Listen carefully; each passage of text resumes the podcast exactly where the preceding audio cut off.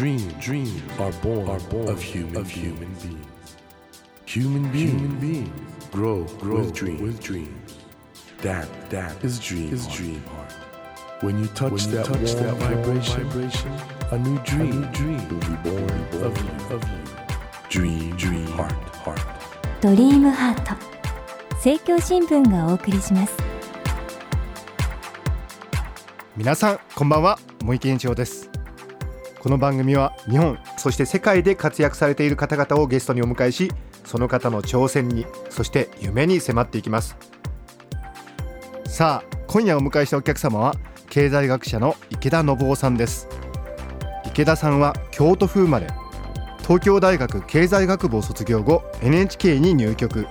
93年に退職後現在は株式会社アゴラ研究所所長でいらっしゃいます。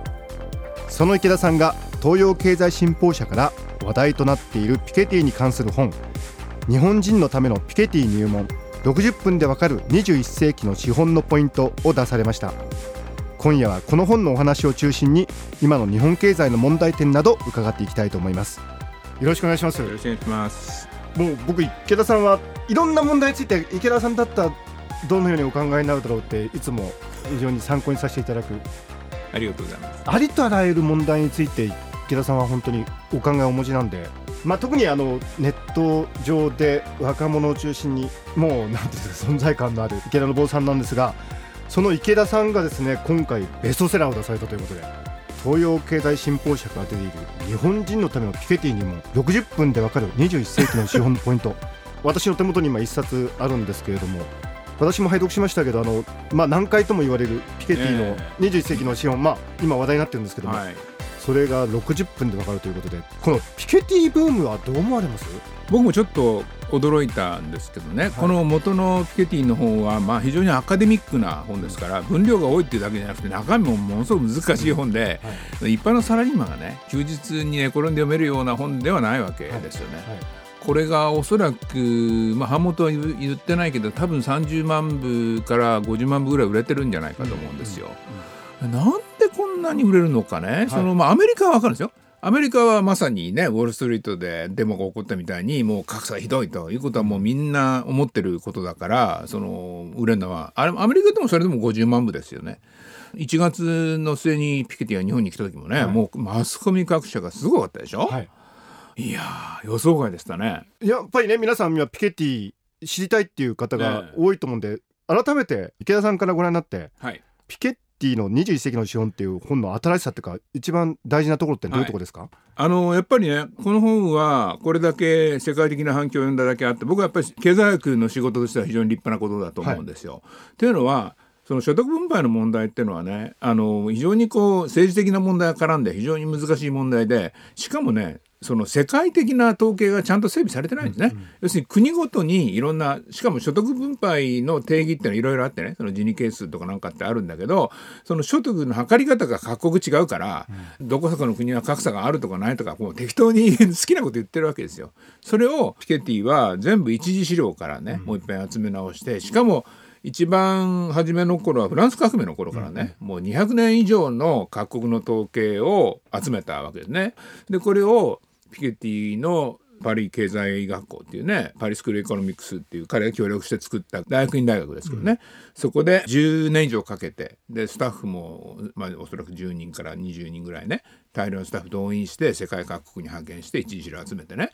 これねこれだけでも僕大変な立派な仕事だと思うんですね。はいはい。こういうことをほらなんか政治的にこうなんかて勝手な数字で関連的に議論する人はいっぱいいたんだけど本当の数字でね議論したの今度が初めてと。はいいうことはね大変立派な仕事だと思います。その結果まあその資本主義の根本的矛盾を表す R 大なり G っていうこの不等式が非常に有名になったわけですか？らこれ池田さんあの経済の素人にも分かるように解説していただけますか？全体の論理構成はね、はい。割と単純なんですね。はい。要するにその資本がどんどん蓄積されていくと、その資本を持ってる人はお金持ちになると。はい。で資本を持ってない労働者は相対的に貧しくなっていくと。それはまあ直感的にみんな思うでしょ？はい。でもアメリカがほらよく言われた上位ダウン1%の人がね、はい。GDP の20%を占めちゃうとか25%占めちゃうっていうねものすごい極端な格差が起きちゃってると、はい。それはなんでなんだろうかということがまあ一番大きなテーマ。それを R 大なり G が説明するそうそう。つまりね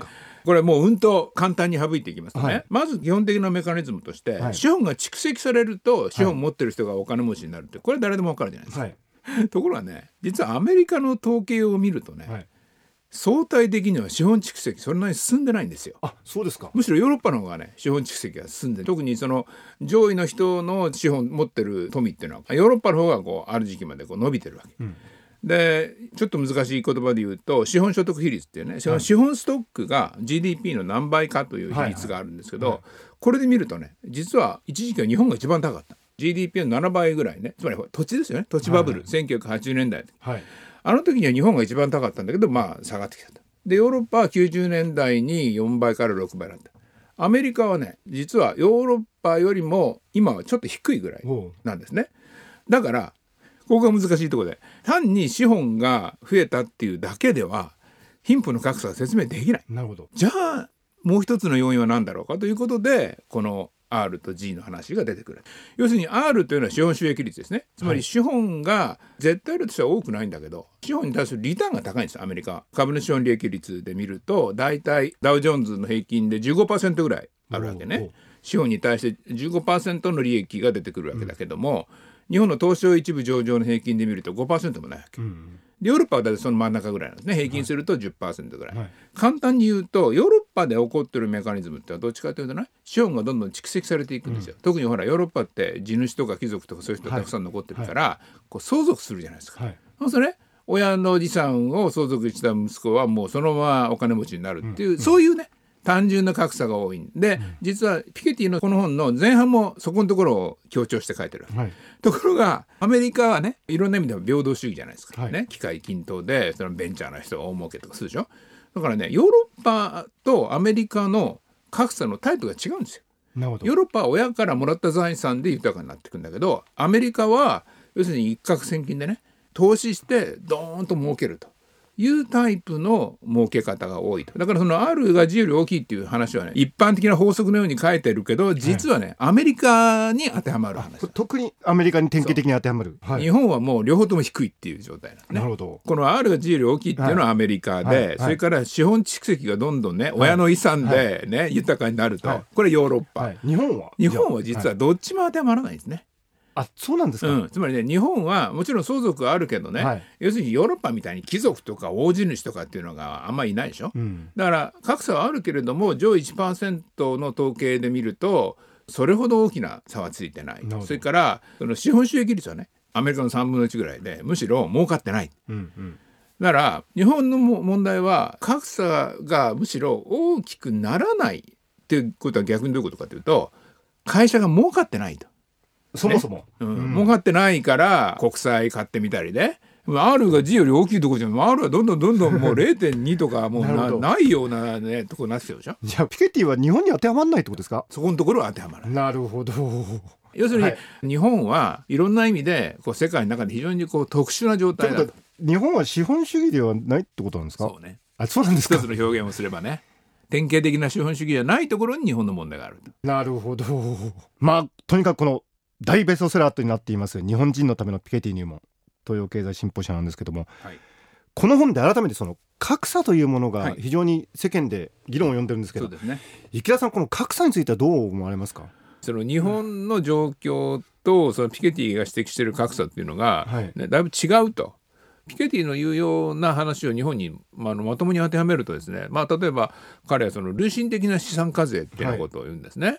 それは全く当てはまらないことはないんだけれども日本で格差っていう場合にはその彼が言ってるような階層間のねそのお金持ちと労働者の格差というよりは世代間格差ですねこれからその年金をもらう人とその社会保険料を払う若い世代の人の格差がまあ下手をすると今の0歳児と60歳児を比べると生涯で1億円近く違うとかねまあ世界にもまれに見るようなものすごく大きな世代間格差あるわけ。実はだから格差というなら本当はねその後問題一番大きいんだけどそれについてはまあ彼ほとんどノーコメントでしたね。じゃあ彼の言うところの階層間の格差がね大きいかっていうとさっき申し上げたように上位1%の所得っていうのは大したことないんですよ。それらの問題はねむしろやっぱりいわゆる非正規って言われるようなね、まあ、フリーターとかねアルバイトとかそういう人が今ものすごく増えてるわけですね。大体去年の統計で非正規労働者が労働人口全体の37.6%ほぼまあ4割に近づいてるわけですね。でこういう人たちの平均年収っていうのはもう200万円とかねもう100万円台ですよね。そういう人たちとそのいわゆる正社員の人たちの差がかなりつき始めてる。でこれはねあんまりアメリカにもヨーロッパにもあんまり見られないタイプの格差なんですよね。じゃあピケティに必ずしも抱えてないね日本の格差の問題ってのはこれは池田さんとしてはどう解決する方法があるっていうふうに、これはねそのピケティの言ってるのは資本主義の根本的な問題とはちょっと違うんですね。違うとなるほど要するに単純に言えば年金払いすぎなわけですよね。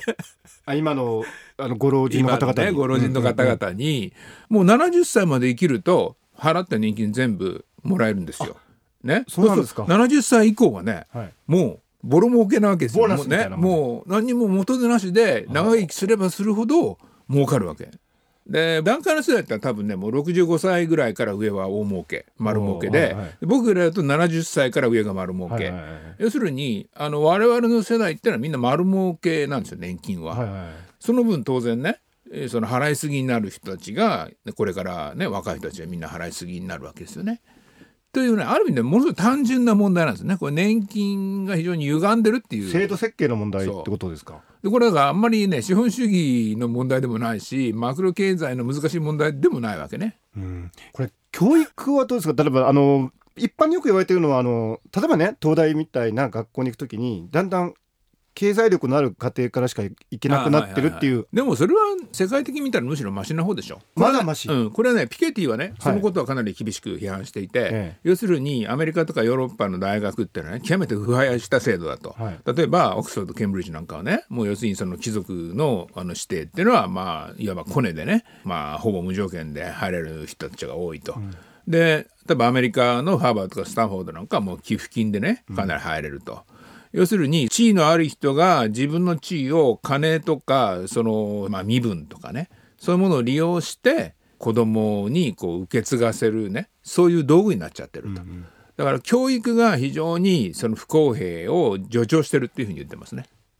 それに比べればそれに比べれば日本の方が少なくとも国立大学はねそういう裁量なしに取るでしょ、まあ私立大学はね今いろいろ問題になってるけども。そういう意味では僕はね日本はやっぱり最低限そこはねこの非裁量的な試験を維持しないと、ピケティの批判してるような非常に腐敗した制度になってしまう恐れがある。今のまあいろいろ問題化している女性の社会活躍してもらうっていうかね、うん。男女の間の格差っていうのはどうお考えですか？日本のおいて。男女の格差っていうのはねこれはまだ複雑な問題なんだけど、日本の場合僕は雇用慣行の問題が強いと思うんですね。っていうのは日本は基本的にいわゆる終身雇用で男が一つの会社の中で職場を転々とするでしょ特に転勤するでしょ、はいはい転勤する時ってのはどっちかが会社辞めざるを得ないわけですよね。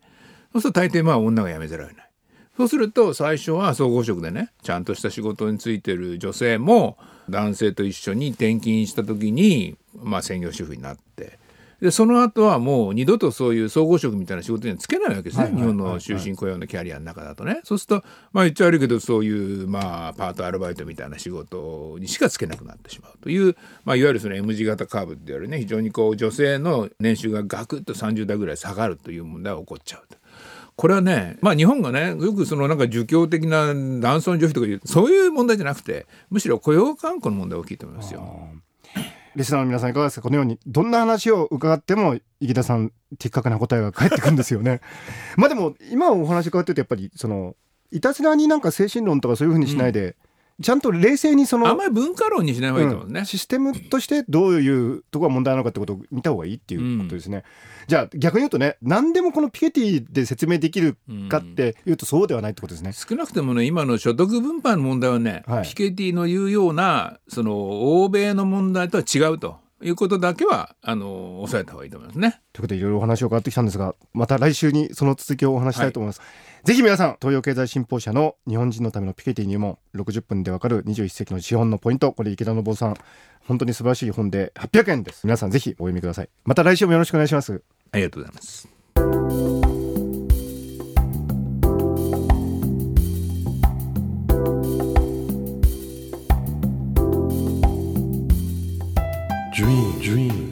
Can't be seen, can't be seen with a naked, eye. naked eye. But we sure but can, we sure live, can our live our dreams. Dream, dream heart is in you, is in you, and it will make, it will make a brand, a brand new, new you, you. Dream, dream heart. 日本そして世界で活躍されている方々をゲストにお迎えしているドリームハート今日は経済学者の池田信夫さんをお迎えしました